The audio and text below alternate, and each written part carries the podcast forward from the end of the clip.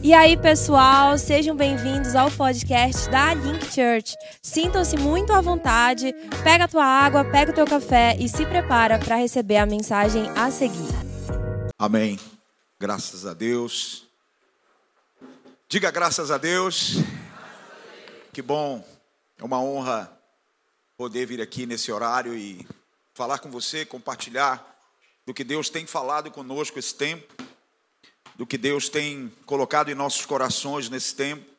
E esse tema, completude, é algo muito legal, que Deus entregou ao nosso pastor, ao pastor Vitor. E hoje nós vamos tentar compartilhar com você exatamente o que Deus tem falado. E eu estava ali orando, pedindo uma direção de Deus, para não vir aqui falar de mim, ou vir aqui para usar frases ou jargões religiosos de crente. E Deus me lembrou de um, de um fato que aconteceu, eu creio que há uns três meses atrás, e era um sábado, e eu saí cedo para fazer uma corridinha, né? E aí, estava correndo aqui pela doca, de Souza Franco, e aí eu disse, eu vou na, na academia mais próxima que eu estou, é uma filial da academia que eu faço, é aqui também pertinho. E eu fui lá para malhar um pouquinho. Sábado, geralmente, eu gosto muito de fazer isso, né? Cuidar do corpo. E, e aí fui para lá. Eu nunca tinha ido nessa academia nesse, nesse dia, na verdade. Já tinha ido outras vezes, mas não no sábado. E eu estava lá malhando né, e, e avistei uma pessoa lá, uma pessoa que eu conheço há muitos anos. E essa pessoa, ela, vamos dizer assim, ela me traiu de uma certa maneira. Né? E eu estou lá malhando, essa pessoa passa por mim, e há uns anos atrás, Deus falou comigo para liberar perdão para essa pessoa, para esse cara. E eu estava lá na Jocum, tentei falar, não consegui, passei umas duas ou três mensagens, liberando perdão para essa pessoa. Preste atenção nisso. E eu estou lá malhando e ele passa por mim, e em um determinado momento ele fica de frente para mim e eu vou até ele para falar com ele, né? Para dizer, oi, como vai? Ele olha no meu rosto, vira a costa e vai embora. E aí, cara, parece que tudo aquilo que eu já aprendi nos últimos 25 anos, parece que caiu. Parece que fugiu do meu coração, fugiu da minha mente, né? Parece que aquela transformação que houve em mim nos últimos 24, 25 anos, parece que desapareceram naquele momento. E a minha mente foi tomada pela ira. Por algo que, por muitos anos, me acompanhou ao longo de uma vida praticamente. Eu me converti aos 39 anos e meio. E aí eu comecei a, a ter alguns pensamentos ruins e aí é, parece que o meu espírito e o espírito que está em mim saíram de mim, ou se esconderam, ou fugiram, ou eu não os achava. E eu vou dizer uma coisa para você. Naquele momento eu comecei a clamar por Deus, a pedir para Ele para renovar a minha mente, mas não funcionou. e a minha alma, naquele momento, tomou a locomotiva da minha vida e começou a puxar os vagões do meu corpo, da minha mente, do meu coração. E alguns pensamentos muito ruins começaram a vir na minha mente. Muito ruins. Pensamentos de épocas passadas, de, de violência, de tomadas de decisão apenas pela emoção, de manipulação, de força. E naquele momento, que eu comecei a ter alguns pensamentos que eu nem vou descrever para você, que eu sinceramente fico envergonhado de falar de quais eram os pensamentos. Naquele momento, eu ouvi bem longe uma voz dizendo: vai lá para fora. E eu fui para fora da academia e comecei a falar com Deus, e eu não estava conseguindo me controlar, irmãos.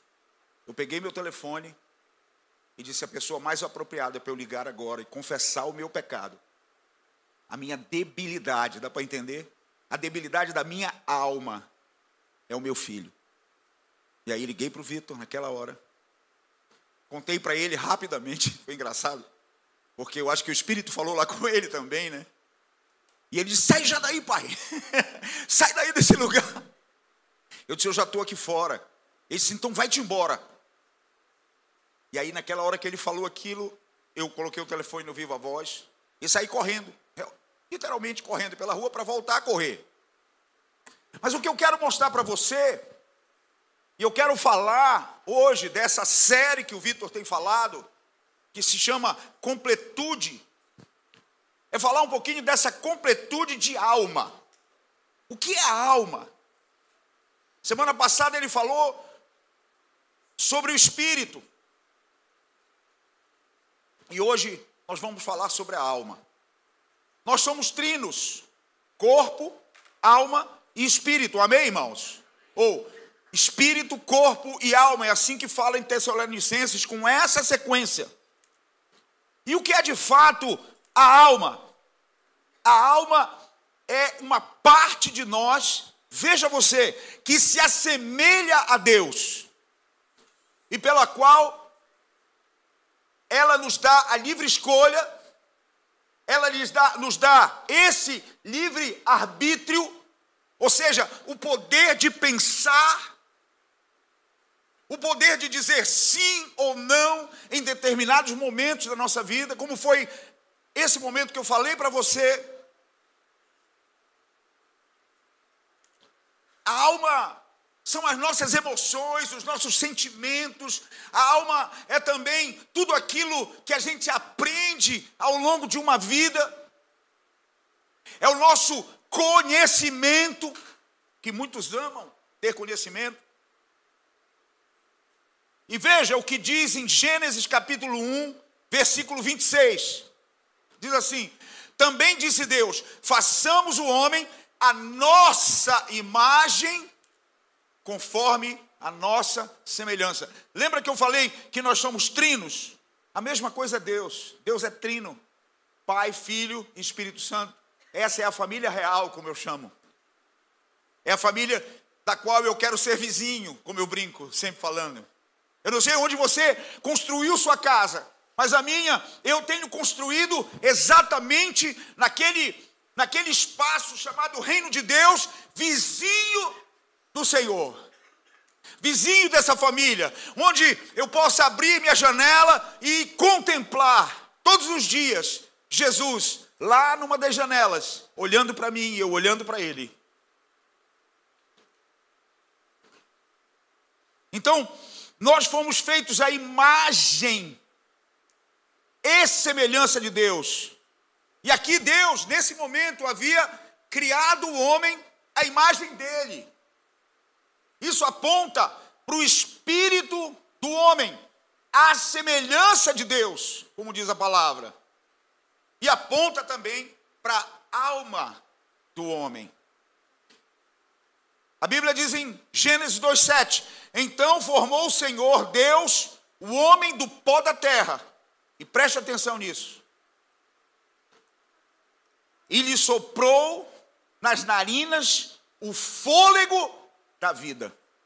Eu não sei qual foi a história que contaram para você do seu nascimento. Eu sei que tem muita gente que carrega histórias pesadas a respeito da sua vinda para onde está. Histórias muitas vezes difíceis. de serem encaradas de frente. Né? Histórias que falam do acaso, muitas vezes. Histórias, muitas vezes, que falam de traições. História, histórias que falam de momentos de prazer somente. Eu não sei a história que ecoa no seu coração e na sua mente, mas aqui tem uma revelação de Deus para você. Então formou o Senhor Deus o homem do pó da terra e soprou-lhe nas narinas o fôlego de vida. E a revelação está aqui. Quem soprou em você fôlego de vida, quem formou o seu espírito, quem te criou, foi Ele, Deus. Não tem acaso. Existem algumas coisas que muitos não conseguem explicar, mas eu quero explicar para você. Existem ideologias que pregam o aborto indiscriminado, por exemplo, mas baseado nisto aqui, eu digo para você, eu sou totalmente contrário, baseado na palavra de Deus, porque se não existisse a palavra de Deus, eu iria avaliar todas as hipóteses que envolvem o aborto. Mas como existe a palavra de Deus, eu vou olhar para ela. Quem é que dá o sopro de vida? É? Quem decide quem vai viver, quem vai nascer? É? Tome essa palavra para você. Você que luta com esse déficit de amor, você que luta com essa palavra chamada paternidade que está nas igrejas hoje, de manhã, de tarde, de noite.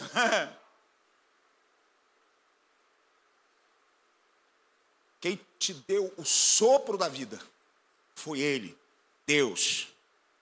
E aí você passou a ser alma vivente, diz a palavra. Olha aí, o homem passou a ser alma vivente.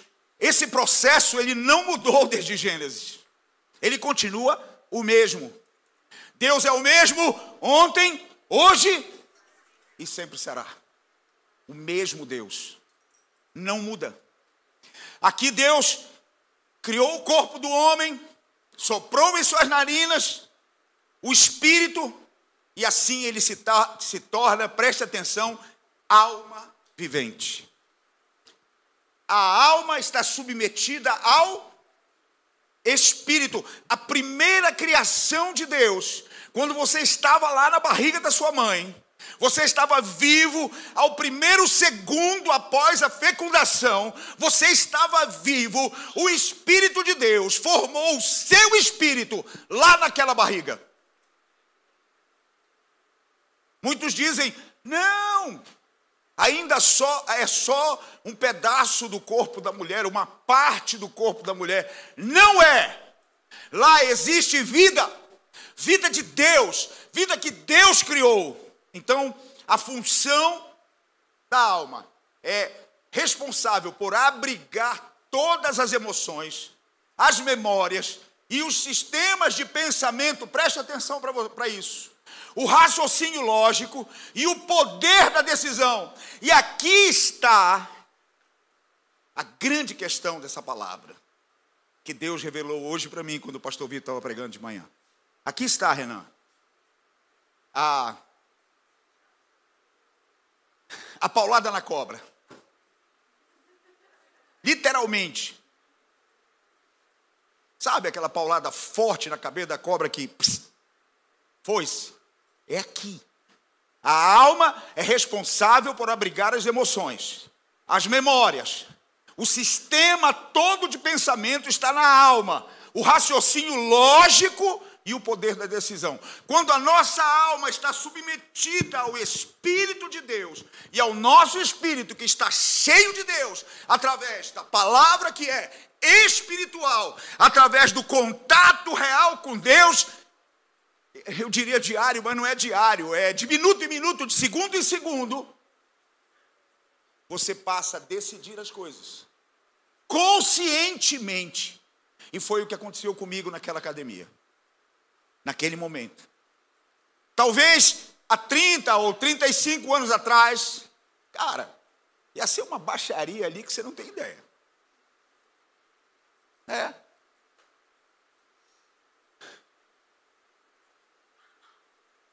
Dá para entender? Mas naquele momento em que a minha alma começou a gritar, eu entendi que em mim já aconteceu a metanoia, ou seja, a transformação interna das minhas emoções, a cura, a liberação das minhas emoções. E aí eu pude decidir em ir embora, em fugir, em sair. Quantas vezes naquele momento X da decisão, seja o momento da sua vida que, que for. As debilidades, as nossas debilidades falam mais alto. A nossa alma débil, como diz a Bíblia, fala mais alto. Portanto, quando éramos homens caídos, vivíamos em uma vida liderada por quem? Por essa alma, pelas vontades da alma, pelas vontades do nosso único ser. Nossos desejos pessoais ditavam as nossas regras de conduta da nossa vida. Mas agora não. Agora nós estamos em Cristo Jesus, dá para entender isso? E é o Espírito Santo que vai nos conduzir. É o Espírito de Deus unido ao nosso, ao nosso espírito que vai submeter as nossas emoções, que vai submeter, preste atenção, os falsos ensinos que recebemos ao longo de uma vida. A transmissão de, do conhecimento puro, exclusivo, humanista, que muitas vezes confronta completamente com a palavra de Deus. E nós tomamos a decisão pela palavra humanista. Nós muitas vezes tomamos a decisão por Freud. Nós muitas vezes tomamos a decisão por Marx. Nós muitas vezes tomamos a decisão pelas ideologias que são hoje impressionantemente pregadas em todas as redes sociais o tempo todo, de segundo em segundo. Por todos, muitas vezes. Tem muita gente que pensa que está falando do Evangelho, mas está falando de teorias humanistas. Tem muita gente que prega um determinado tipo de amor, mas esse não é o amor que é pregado, e sim são as paixões da carne. As paixões que movem todo o sistema do mundo. Porque o verdadeiro amor foi instituído lá no Getsemane, no dia que Jesus decidiu por mim e por você. Porque o amor é uma decisão exclusiva do nosso espírito. Decisão dele. Se somos completamente almáticos, não vamos amar, vamos nos apaixonar. Se somos espirituais, há a chance de parecer com Jesus e amar. E, e, e nessa, nessa palavra, amor, está embutido tanta coisa da Bíblia, do Evangelho, como, por exemplo, amor é igual a Deus, porque a Bíblia diz que Deus é. Como amar sem Deus? Se Deus é amor. Como ser casado, ter família e não ter Deus? Por exemplo, quando eu falo Deus, não é eu acreditar em Deus, é eu estar com Deus todas as horas. Como eu posso olhar para alguém que diz assim: Olha, Deus falou comigo e o caminho é por aqui. Se eu não estiver no espírito, eu jamais vou entender o que essa pessoa está falando para mim eu vou achar que é um monte de coisa. A Bíblia diz em Gálatas capítulo 5, versículo 17: Porque a carne milita contra o espírito, e o espírito milita contra a carne, porque eles são opostos entre si. Eu quero perguntar para você hoje, nessa tarde linda, com essa igreja lotada, quem você tem alimentado mais? A sua alma ou o seu espírito? Quem tem falado alto com você? Quem tem ditado as regras da direção que você tem tomado na sua vida? Quem, qual é a locomotiva que tem puxado os vagões e os trens da sua vida? É a alma que está lá na frente, lá naquela locomotiva, lá da frente, ou é o Espírito de Deus? Quem é? Essa é uma boa pergunta para você fazer uma análise sobre a sua vida, meditar e ver quem está delineando os seus caminhos ou o seu caminho.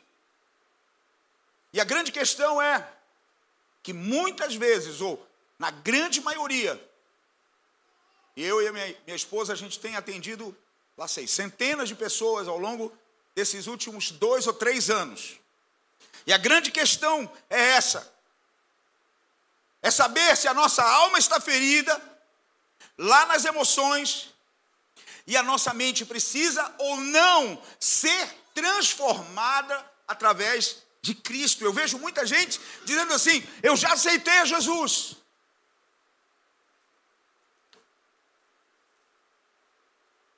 Mas a pessoa muitas vezes ela é inconsciente.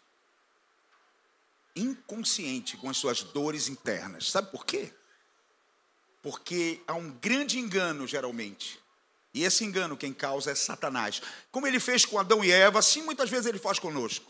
A gente carrega esse engano pensando que estamos vivendo uma vida verdadeira, pensando que estamos vivendo em Cristo Jesus, porém, porém, a nossa alma não tem nenhum contato com Deus. E quem manda dentro de nós, muitas vezes, é a nossa alma. Quem fala mais forte conosco é aquele ensinamento centenário, milenar, familiar, que está totalmente confrontado ou totalmente numa contramão do que fala a palavra de Deus, porém para mim é a minha verdade. Eu quero perguntar para você hoje mais uma vez: qual é a sua verdade?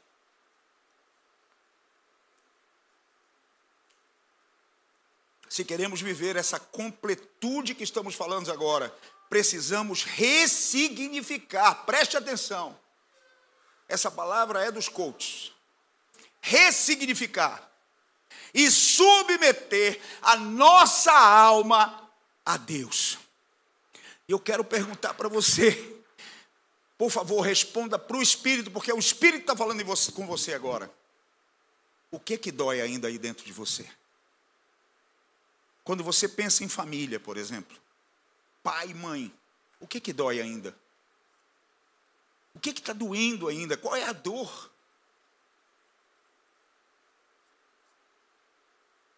É muito difícil um ser humano não ter dor. Muito difícil. Não ter uma ferida em relação a alguém. Eu falo geralmente pai e mãe porque nós fomos criados para receber na nossa alma, no nosso espírito, o amor real do pai e da mãe, paterno que eu chamo. Paterno é pai e mãe juntos. E muitas vezes não recebemos por algum motivo.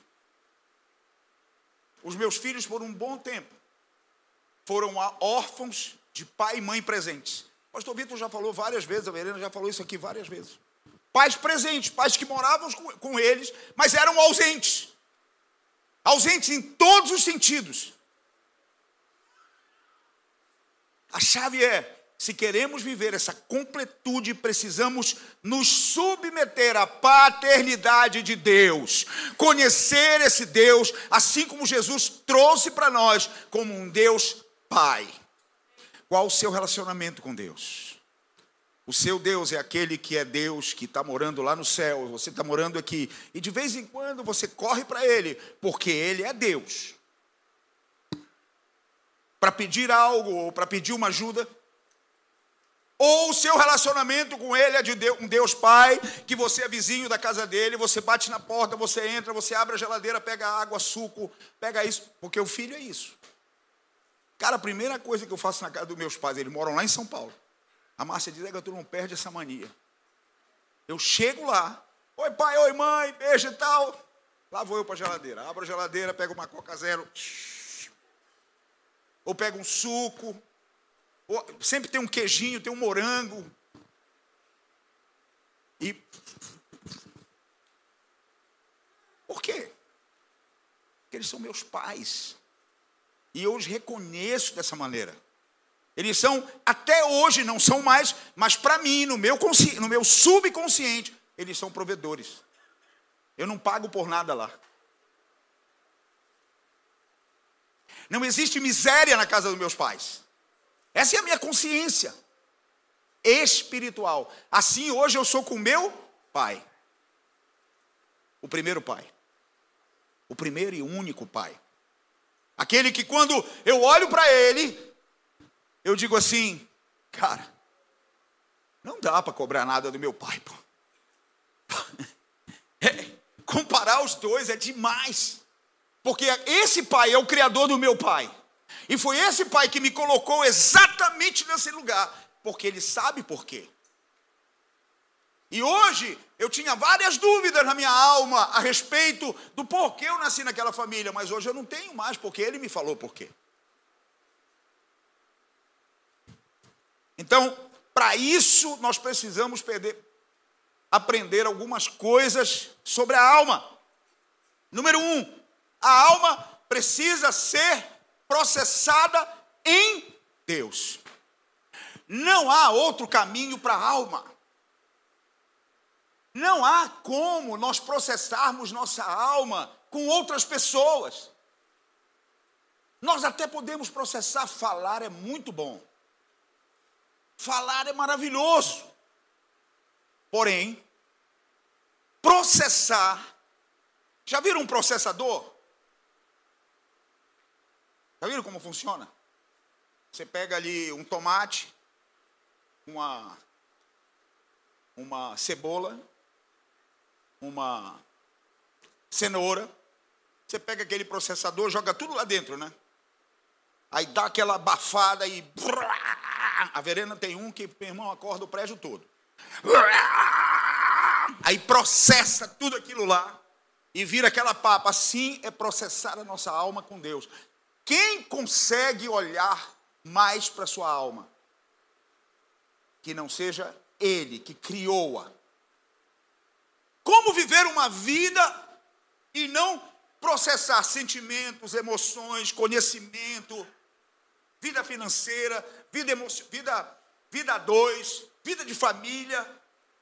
Como não processar com ele? Olha que diz os Salmos 16, 11. Tu me farás ver os caminhos da vida, na tua presença, a plenitude de alegria. Na tua destra, delícias perpetuamente. Cara, É impressionante. Quando você consegue entender esse Jesus como o Deus vivo, como o Deus, como diz a Bíblia, Emanuel, que é o Deus conosco, é o Deus comigo, é o Deus com você, em todas as horas. Pensa no momento ruim da tua vida. Pensa agora rápido. Já? Eu pensei aqui um rápido. Jesus estava lá. Como? Estava lá. Mas aquela pessoa me fez muito mal naquela hora e o senhor estava dizendo que ele estava sentado lá me olhando? Estava. E muito pior seria se ele não estivesse. Não foi Jesus que escolheu te fazer mal, foi aquele livre arbítrio, a livre escolha de alguém para te fazer mal. Um princípio de Deus. livre escolha. Já pensou se Deus fosse o tempo todo ficar é, nos policiando, nos manuseando? Nós seríamos robôs, né? Estou com vontade de falar umas verdades aqui para a Verena. Não fala. Fala só agora. Fala amanhã. Deus não é esse Deus, tá? Isso não existe. Deus é o Deus conosco, que nos deixa pensar, que nos deixa tomar decisões, boas ou mais. E todas essas duas decisões, ou boa ou má, vão ter consequências. Essas consequências também é um princípio, elas não vão mudar. Ah, porque agora eu me converti. Vai dar tudo certo, vai. Vai dar tudo certo. Mas vão ter consequências de tudo que você aprontou. Claro. Senão, eu ia plantar açaí, ia nascer o quê? Abacaxi. Tchau, lei da semeadura, né? Não existe. A lei da semeadura ela é natural e espiritual. Então a chave de que a alma precisa ser processada em Deus é: Deus não quer uma felicidade hollywoodiana ou netflixiana para você. Deus não criou a história da Cinderela. Qual é aquela que a, a Olivia ama, rapaz? É a do da Bela e a Fé, a Bela e a Fé. É um espetáculo, mas não foi Deus que criou. Sabe aquele príncipe encantado que você está você tá esperando e você é a princesa? Irmão, isso não existe. Sai dessa. Vai logo falar com Jesus, meu irmão. Se você viu alguém aqui, já começou a flertar, vai conversar com Jesus, é ela. Afinal de contas, quem é que conhece o nosso futuro? Quem? Por que você não pergunta para ele a respeito do seu relacionamento? Ou dos relacionamentos que você tem? Porque Deus está vendo tudo. Se você tem três, quatro de uma vez, Ele está vendo. Não, com esse negócio de WhatsApp, irmãos, é um negócio de doido. O cara fala com uma, fala com a outra, fala com a outra, fala com todos ou com outro. É uma miscelânea.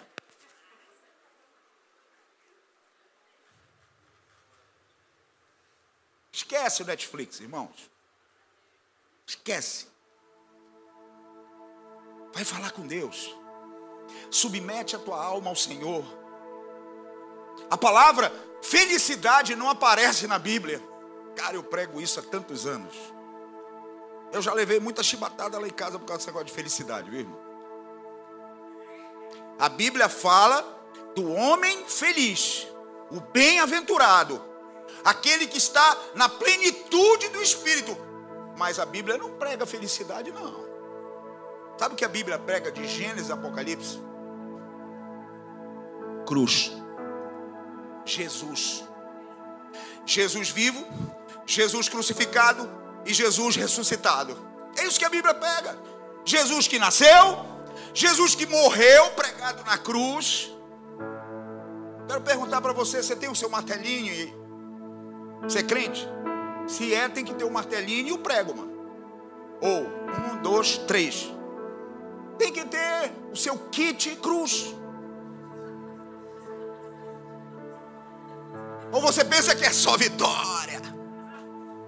Cara, às vezes a gente vai em umas igrejas muito doida. Só vitória!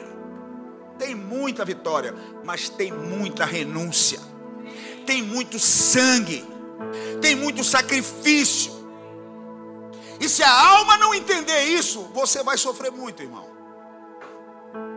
Eu quero te falar hoje, submete a tua alma a Deus. Processa com Ele as tuas emoções. Tá com BO com papai e mamãe. Já faz desde que você nasceu isso. Vai lá fazer o caminho de volta com eles. Senta com eles, conversa, fala como você se sente, não acusa.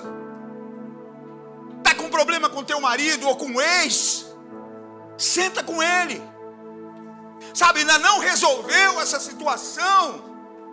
Resolve.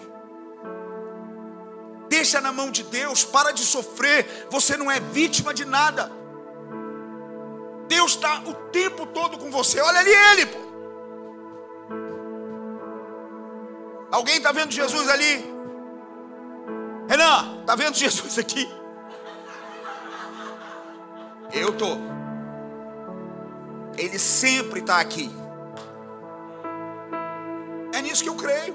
Ah, o pastor é doido. Paciência. Já fui muito mais, irmão. Ih, coitada dessa pobre aqui. Sabe aquela dieta do pão? Alguém já fez a dieta do pão? O pão que o diabo amassou, essa mulher fez por anos. Uma dieta barra pesada. Eu fiz um tempo também, a mesma dieta. Fiquei isso aqui, ó. Magro, meu irmão. Esquelético. A alma precisa ser processada para Deus e você precisa aprender a fazer isso. A humildade de Deus, ela vem de dentro para fora e não é simplesmente aquilo que nós mostramos exteriormente. A humildade vem da nossa história de vida, de quem nós realmente somos, como nós realmente vivemos, qual é a vida que você vive. Eu entendi a minha vida, a minha vida é de arrependimento, irmão, porque eu entendi que eu sem Deus peco o tempo todo. Então, se eu não viver essa vida de arrependimento, ferrou-se. Dieta do pão de novo. Bem-aventurados que choram, porque serão consolados. Ou seja, felizes são aqueles que choram, não como vítimas, mas choram arrependidos aos pés do Senhor, aos pés da cruz, pedindo perdão para Ele, clamando por, por misericórdia e também distribuindo perdão, distribuindo misericórdia, liberados nas suas emoções. Jesus deixou claro que nós teríamos dificuldades. Jesus deixou claro que essa vida hollywoodiana ou do Netflix não existem. Na vida tereis aflições. Porém, tende bom ânimo. Bom ânimo. Diga para a pessoa que está do teu lado: Bom ânimo, meu irmão. Jesus está aí, sentado do teu lado. Profetiza aí, irmão. Quem está vendo Jesus aqui nessa igreja, diga amém. Então fala com ele agora. Porque eu já estou falando com o meu aqui. Obrigado, Senhor. Obrigado. Você ri? Não viu nada ainda. Jesus disse assim em João 16, 33. Estas coisas vos tenho dito para que tenhais paz em mim. Eu não sei onde você tem buscado sua paz.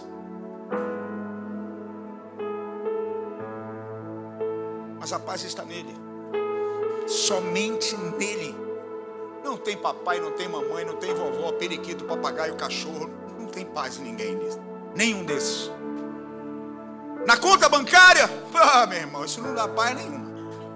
Meu amigo, porque é aquele, né? aquela montanha russa, aí o cartão de crédito chega, aí o cara entra no cheque especial, aí tem prestação para pagar, aí tem o colégio do menino, aí tem o aluguel, aí quem vai ter paz nisso?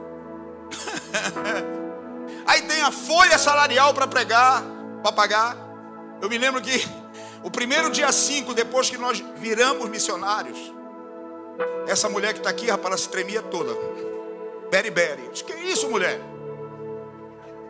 é que hoje não tem folha para pagar. Que a nossa vida toda foi pagando folha. Folha INSS, isso, aquilo, aquilo. Jesus venceu o mundo.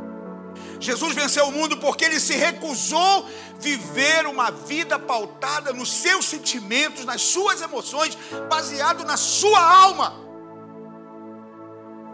Ele resolveu viver no espírito no Espírito de Deus.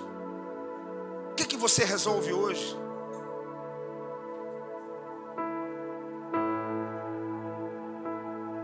A alma precisa estar submissa ao Espírito.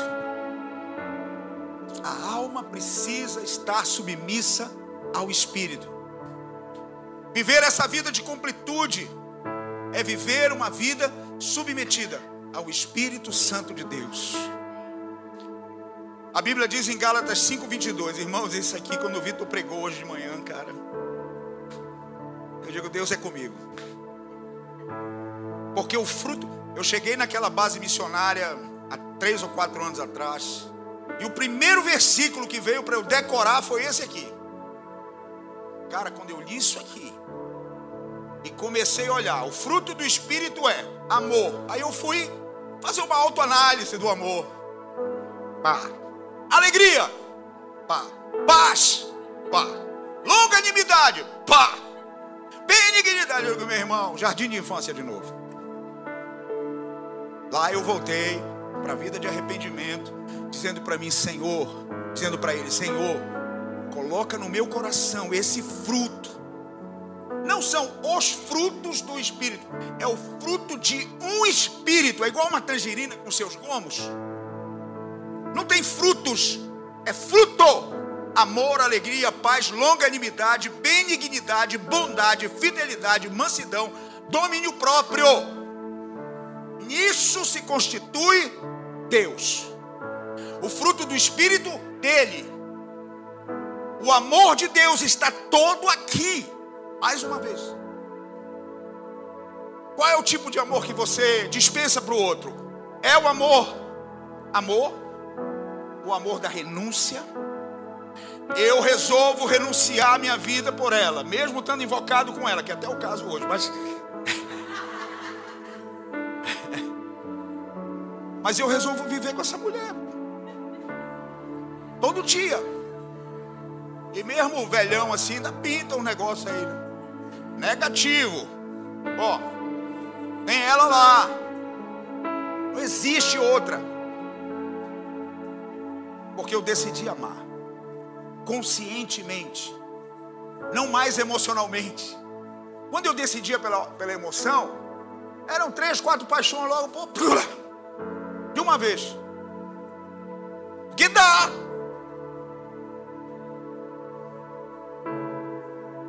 Você ativa o modus animais, né? O macho ativa aquele modo animal e sai pegando todo mundo. Mas o qual é o fruto da alegria, da paz, da longanimidade? Esse é Deus. Você tem esse fruto dentro de você? A Bíblia diz: e os que, cons... e os que são de Cristo Jesus. Crucificaram a carne com as suas paixões e pecados. Essa palavra estranha aqui, olha, concupiscência, quer dizer pecados. Crucificaram. O fruto do Espírito, preste atenção, se revela na tua alma. Ela vem do Espírito de Deus para o teu espírito e se revela na tua alma. Então a chave é: o Espírito traz palpabilidade, ou seja, você consegue enxergar, pegar em que somos e como procedemos no nosso dia a dia, transformando assim a nossa alma. Uma pergunta boa para a gente fazer para nós mesmos hoje. Que dia eu sou crente? É domingo? Às 5 da tarde, às 7? Depois que eu saio daqui, como eu chamo, eu falo, né? Eu sou aquele cavalo batizado. Batizado literalmente, porque eu sou cristão, me batizei, né? Cavalo batizado que vai para casa. Quem você é? O que aconteceu é de dentro para fora mesmo? Não adianta dizer, eu sou cheio do Espírito, se eu não permito que a minha alma seja tratada, ou tra seja tratada, e a minha conduta também tratada. seja, se eu não mudo de vida, se eu não mudo de atitude, de procedimento,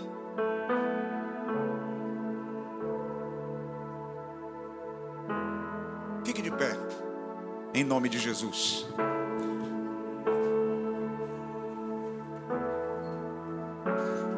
A vida de submissão ao Espírito é uma escolha. É uma escolha que você pode fazer. Hoje, hoje, você pode dizer: Eu, sub, eu submeto o meu, a minha alma ao teu espírito e eu quero que teu espírito, o fruto do teu espírito, habite em mim a partir de agora. Essa alegria constante que vem do teu espírito, eu quero no meu. Essa paz que independe da circunstância. Eu quero no meu espírito, eu quero na minha alma. A completude da alma é submetê-la à vontade de Deus, é aprender o caminho da cruz. Feche seus olhos.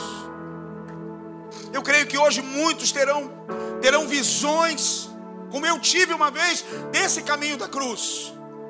Você já sabe o caminho da cruz, na hora certa, no momento certo. Você decide por isso. Olha, chegou a hora, agora o momento de subir na cruz, e eu vou subir na cruz. Eu vou ficar calado.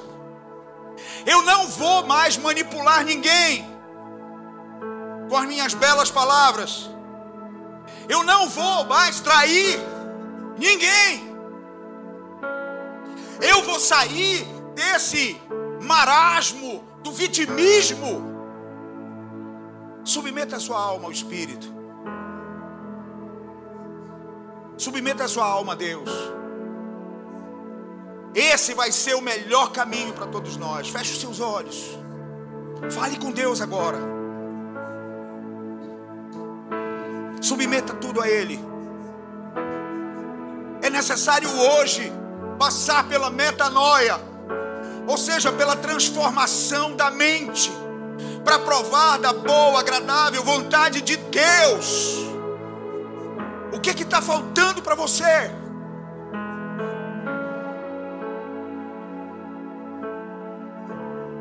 Não te conforma com esse século, não te conforma pelo que falam por aí. Transforma a tua mente, transforma, renova a tua mente hoje e experimenta essa boa vontade do Senhor, essa boa, agradável, perfeita vontade dele, de um pai bom, fiel, de um pai amoroso. Fala com ele, diz: Papai, eu quero, eu quero ser teu filho.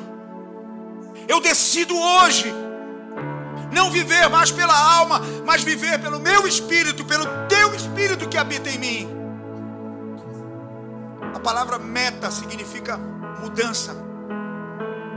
Noia significa mente. Tenha a mente ou tenha a meta da mudança da sua mente hoje.